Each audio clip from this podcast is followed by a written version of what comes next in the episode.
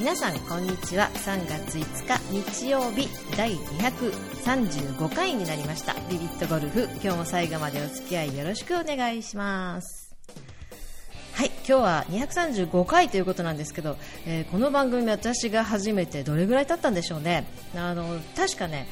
ビビットミュージック、えーこの番組を始めて2年後に始めたビビットミュージックが確かもう丸2年になると思うのでこの番組始めて4年ぐらいになるんじゃないでしょうかね。えー一番第1回が何月何日、えー6月ぐらいだったと思うんですけどね。今年の6月で丸4年なのかな。なんかそんな感じでもう皆さんには本当長い間お付き合いをいただいてですねありがとうございますね。これからもよろしくお願いします。はい。暖かい日が増えてきましたけど皆さんゴルフコースに練習にと励まれているでしょうか。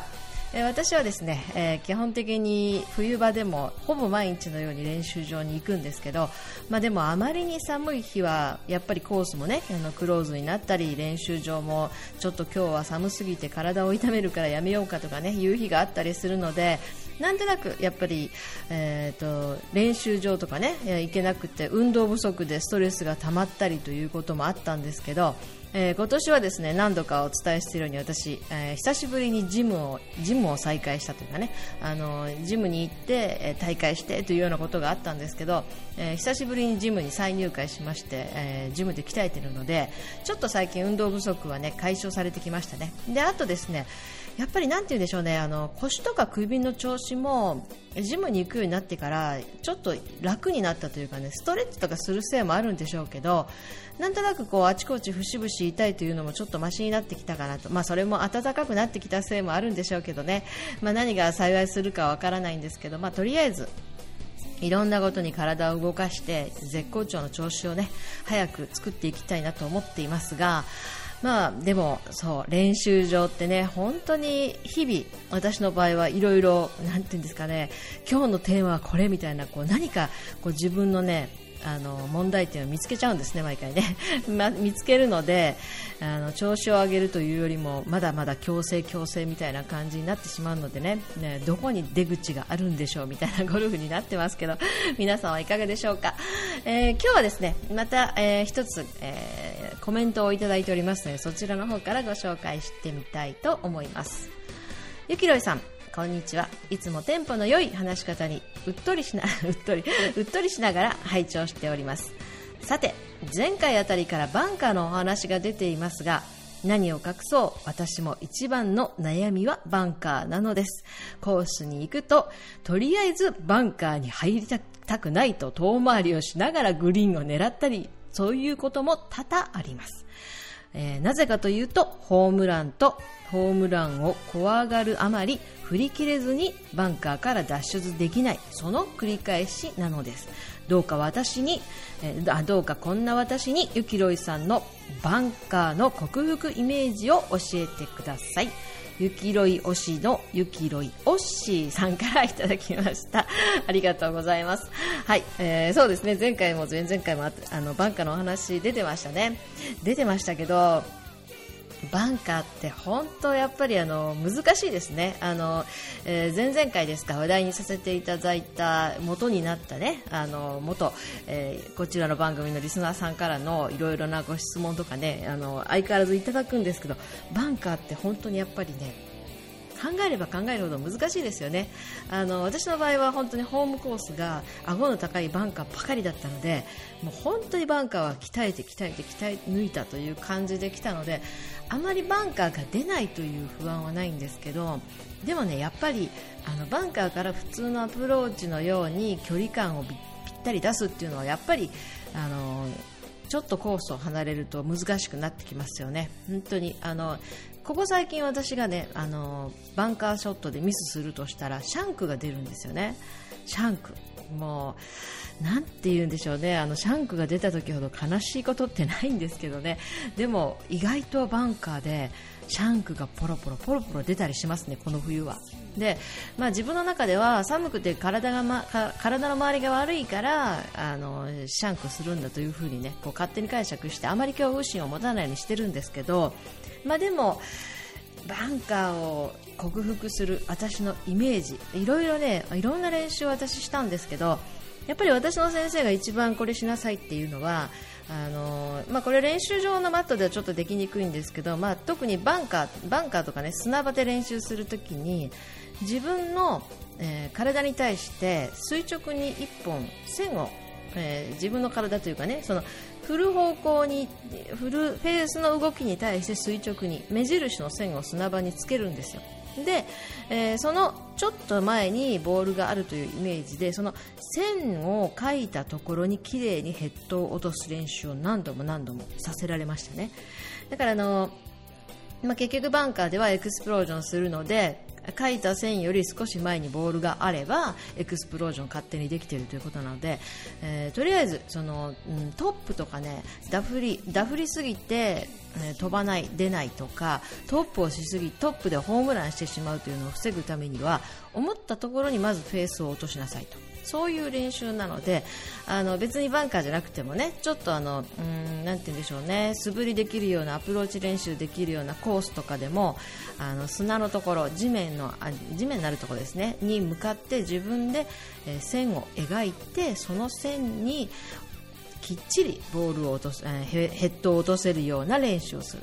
それがやっぱり一番大事だっていうのを教えてもらいましたね。で、あとですね、やっぱりホームランとかの原因っていうのは結局トップしているということなので、えー、ボールに直接クリーンにヒットしているということですよねなので必ずボールの手前に砂が落ちるように、まあ、それも、えー、思ったところにフェースが落とせる練習なんですけどあまりにも球を見すぎる見すぎるがためにいつものショットと同じように球だけ拾ってしまうとかねそういうこともあるので、まあ、私の場合は球は見ずに球の手前のここだっていう決めた地面ばかりを見るようにしてますね。であとはもう本当に、うん、振り切る。思い切って振り切る。例えばその、えバンカーではエクスプロージョンしたりするのでオープンに構えてフェースも開いているので思いっきり振ってもちゃんとボールの手前の砂に入ればホームランは絶対ないので飛びすぎるってことはあまりないですよね。なので、え思い切ってフェースを開いてオープンに立って球が飛ばない状況を作ったらあとはもう思い切って振り抜く。ですよね。だから、えーとね100%のフルショットっていうのじゃなかったとしても、えー、ヘッドをここまで振り抜くっていうイメージは絶対持ち持ちますねだからあの、えーと、砂に地面ににフェースが刺さってそこで止まってしまうっていうのが最悪なので、えー、とりあえず、えー、手元にか、重い感触が伝わったとしてもここまで振り抜くと。まあ、あのちょっと思ったよりね砂をたくさん取りすぎて思ったところまで振り抜けたりしなかしなきゃできない時もあるんですけどあるんですけどとにかく振り抜くということは常にあの意識持ってますね。ね出ないということはそれで多分克服できるんじゃないかなって私は思うんですけど、まあ、一番大事なのは思ったところにフェースを落とす練習じゃないかなと思いますね。あとですね、えー私がちょっとシャンクで出してあの今ちょっとやってるのがあまりオープンに立たない。だから今までよりもちょっとオープンに立たない。だからオープンにスタンスをオープンにしない分いつもよりもうちょっとフェースを開いたりとかねそういうことをするんですけどあのよく書かれているのはえー、トップしたりダフりすぎて出ない原因はやっぱりバンカーって顎が高ければ高いほどあの上げたいという思いますよね。球を上げたいと思うがために、えー、結局後ろ足体重が残ってしまって皆さんのですね皆さんの右足体重が残ってしまって思ったように左足に体重が乗れないことによって体重移動できずにね、昔の明治の砲台みたいな、ね、打ち方ってよく言われますけど昔からね。あの後ろ足体重残りすぎてすくい打ちになりすぎて球が出ない。すくい打ちになるとなぜ悪いかというとすくい打ちになることによって、えー、サンドエッジのバンスがうまく使えないのでバンスが砂を滑ってくれないのでどんどん潜ってしまって、えー、力が頭に伝わらず出ないもしくはすくい打ちすることによってクリーンに球にヒットしてしまうとホームランが出るということなんですよね。いろいろね本当にあのバンカーに悩みを抱えてらっしゃる方って多いんですけどえー、とりあえず思ったところにヘッドを落とす練習。そして思い切って左足に体重を乗せていく。いつも通りの、えー、フィニッシュを取れるようなバンカーショットをするということも一度試して練習してみてください。はい、あの私、本当にねあの思うんですけど私たち女性はあの深いラフとかすごい苦手なんですよね。で例えばラフに行くとしっかりクラブを持っておかないとクラブフェースの面が変わってしまう恐怖感ってありますよね。それが出るのでぎゅっと握ることによってスムーズなスイングができなくなったりしてやっぱり深いラフラフって本当に思うような球が打てないんですけど変なラフに行くぐらいなら夏場はバンカーに入った方がいいって本当に思いますのであのバンカーも練習すればするほど恐怖心がなくなっていきますから、え、たくさん練習してあえてバンカーに入ってもいいじゃないですか。ラウンドの時は今日はバンカーの練習なんだと思ってあえてバンカーを怖がらずに思い切って打つ。そしたらら反対にバンカーに入らないとかね そういうことになったりするもしますのでよくありますよね、本当にあの目の前に池があるともう池があるというだけで普段通りのスイングができなくなってミスショットして手前の池に入れちゃうとかね。私も冬場本当にそれありましたね。うわ池だと思った瞬間にやっぱり体の動きが悪くなったんでしょうね。なんかいつもとなんか全然平気な、まあ、100ヤードぐらいのね何の苦もないような距離だったにもかかわらずあのハーフトップして池に入れたとかね。そういうことがあるのでやっぱり何かかしら不安感がよぎると体の動きって人間悪くなるものですから、えー、嫌なことは忘れて、えー、のびのびとスイングできるという精神力を鍛えるのも大事かもしれませんね。はい、ということで今日は235回バンカーについての質問に答えてみました、えー、では次回236回も楽しみにお待ちください。今日もありがとう。